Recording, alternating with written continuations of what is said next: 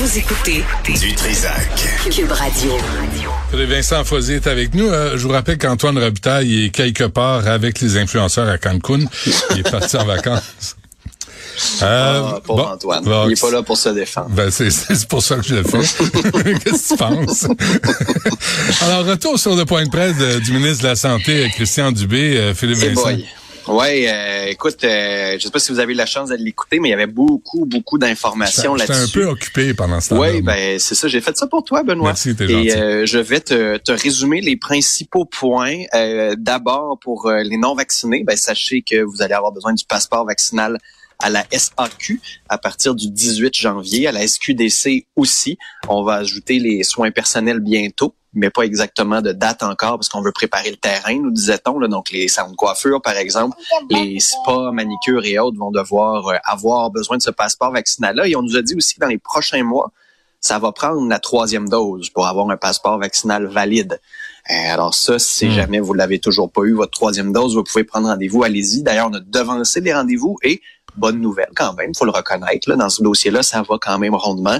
On est à près de 100 000 doses par jour qui sont injectées. Ouais, ça, ça, faut le dire, hein, Philippe Vincent, parce que il y a beaucoup de négatifs là dans cette euh, cette pandémie, mais l'organisation pour la vaccination, ça roule en désespoir. Vraiment. Puis, si on avait euh, Ouais, si on avait pu allumer genre, un mois plus tôt, deux, trois semaines plus tôt, euh, on aurait peut-être sauvé quelques personnes ou à faciliter un peu le travail, mais en même temps, on s'est bien rattrapé ici et il faut le souligner. Donc, euh, j'avais noté un beau bravo dans mon cahier ah. lorsque le ministre Dubé parlait de la vaccination. Au moins là-dessus, c'est bien. Il y avait un message aussi pour ceux qui vont se faire vacciner. Puis là, il y a encore comme du, snobisme vaccinal, disait-on. Il y a à peu près 10% du monde qui veulent pas avoir Moderna.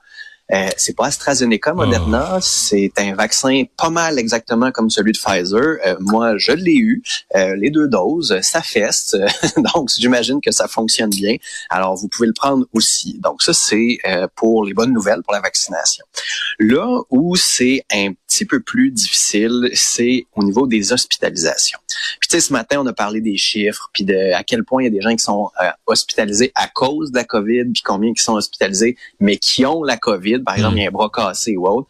Euh, le ministre Dubé dit que c'est à peu près 50 euh, d'un côté, 50% de l'autre. Mais il dit, par contre, faut pas voir ça comme ah ben c'est pas grave, parce que un patient qui a un bras cassé mais qui a la COVID est beaucoup plus lourd pour le système de santé qu'un patient qui a un bras cassé. Il faut hmm. changer le protocole, il faut revoir ce protocole-là. Donc, il dit pour, en ce moment, la lourdeur du système de santé, c'est vraiment euh, très grave et très lourd de voir toutes ces hospitalisations-là parce qu'on n'a pas assez de lits, on n'a pas assez de main-d'œuvre aussi. Et là, vraiment, où il y a une grosse alarme, une grosse alerte rouge, c'est aux soins intensifs. On a, le on a un tiers de moins de lits qu'on avait avant la pandémie. Et là, on prévoit que la moitié des, lieux, des lits aux soins intensifs dans deux semaines risquent d'être occupés par des patients COVID dont la moitié n'est pas vaccinée. Puis ça, ces patients-là, on le dit, restent plus longtemps aux soins intensifs, mm. prennent la place de d'autres mm. et aussi euh, sont plus jeunes, donc restent un peu plus longtemps là-dessus aussi.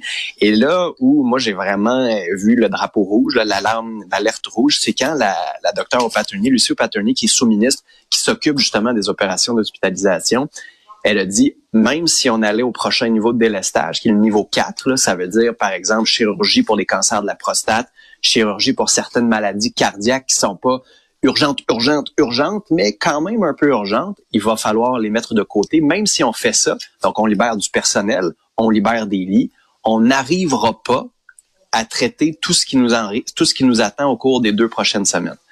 Donc, on a vraiment un gros, gros, gros problème avec les capacités hospitalières au cours des prochaines semaines qui nous attendent. Petite lueur d'espoir ici, il y en a deux. La première, c'est que ça ne prend pas en compte les mesures qui ont été mises en place depuis le 30 janvier, le couvre-feu, euh, fermeture des rassembles, fermeture des restaurants, fin des rassemblements. Et aussi, ça a l'air que les discussions avec le syndicat puis le gouvernement, ça va mieux. Au point où Christian Dubé a évoqué tantôt une possible sortie commune avec les syndicats, ce que je n'ai pas vu depuis le début de la pandémie. Alors, si les deux sont capables de mettre de l'eau dans leur vin, de se parler, puis de trouver des solutions, encore une fois, on va pouvoir mettre un petit bravo dans le cahier. Un petit détail là-dedans, là, autant les syndicats que le gouvernement là, sont censés être au service de la population. Oh, total. On n'est pas là pour, euh, sont, sont pas là pour nous dire puis pour nous amener, sont là pour être au service de la population. C'est comme si on avait, on, avait oublié ça là euh, mm. récemment. Puis j'ai parlé à Éric Gingras de la CSQ, j'ai dit là, c'est ça qui doit changer. On, mm. peut, on, vous pouvez pas toujours être euh, en conflit puis commencer à pointer le gouvernement quand vous regardez même pas vos propres décisions, vos propres euh, comportements. Quand ils ont défendu leurs membres non vaccinés, ça, c'était le bout du bout là.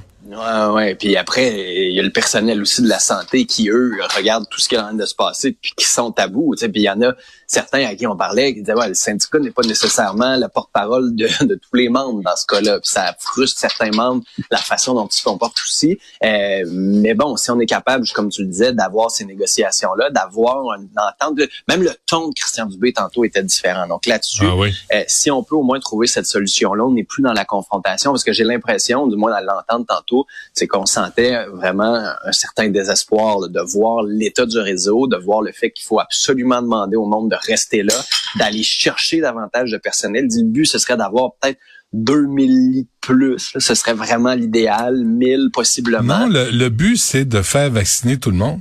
Euh, oui, mais après mais ça... Comment, euh, comment on peut y arriver, là? Parce que là, ça avance. Là. là. ça avance, mais il y a quand même 10 de monde à peu près qui veulent pas être vaccinés. Puis sais, je veux dire, à un moment donné, ces gens-là seront-ils convaincables? S'il peut en avoir 5-6 000 par jour, ce serait déjà ça. Christian Dubé dit on va mettre le passeport vaccinal. C'est pas pour les emmerder, ces gens-là. L'objectif du passeport vaccinal à la SAQ pour les salons de coiffeur à venir, c'est pas pour emmerder ben le oui, c'est pour les emmerder. Ben oui, c'est ben, correct. oui, mais ce qu'il dit, parce qu'il est politicien, puis c'est ben son, rôle, il dit c'est pour les protéger eux-mêmes. Parce mm. qu'il y a ça. Et si plus on va répéter que les soins intensifs, eh, il disait tantôt, si aux soins intensifs, si tout le monde était vacciné, on n'aurait pas les 100 et possiblement 200 personnes à venir aux soins intensifs. Donc, la moitié des COVID aux soins intensifs, on n'aurait pas besoin de faire de délestage.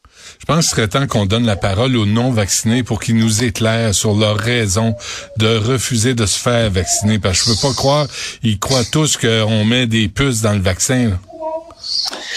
Écoute, je je sais pas. C'est là-dessus où je trouve ça très complexe, là, très compliqué. Il je, y a des gens que je connais qui veulent pas être vaccinés, je ne les comprends pas. Je ne comprends pas quels sont les arguments qui euh, à un moment donné, si tu ne crois pas à cette science-là, je sais pas comment te ramener. C'est comme. On peut-tu le mettre, tu sais, tes invites à prendre un café puis tu le mets dans leur café?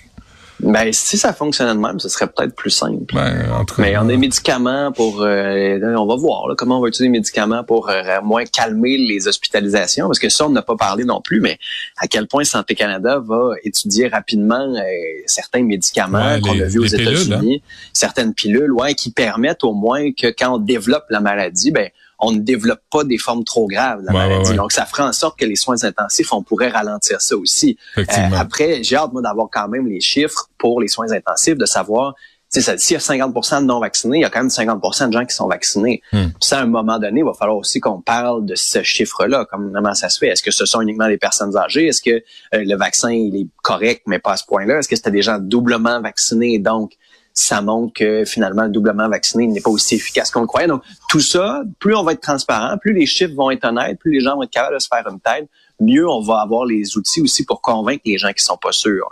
Bon, ben on travaille là-dessus, tout le monde, ben hein? euh, solidaire. Ben Philippe Vincent Foisy, merci. On se reparle, nous, demain matin à 7 heures. Salut.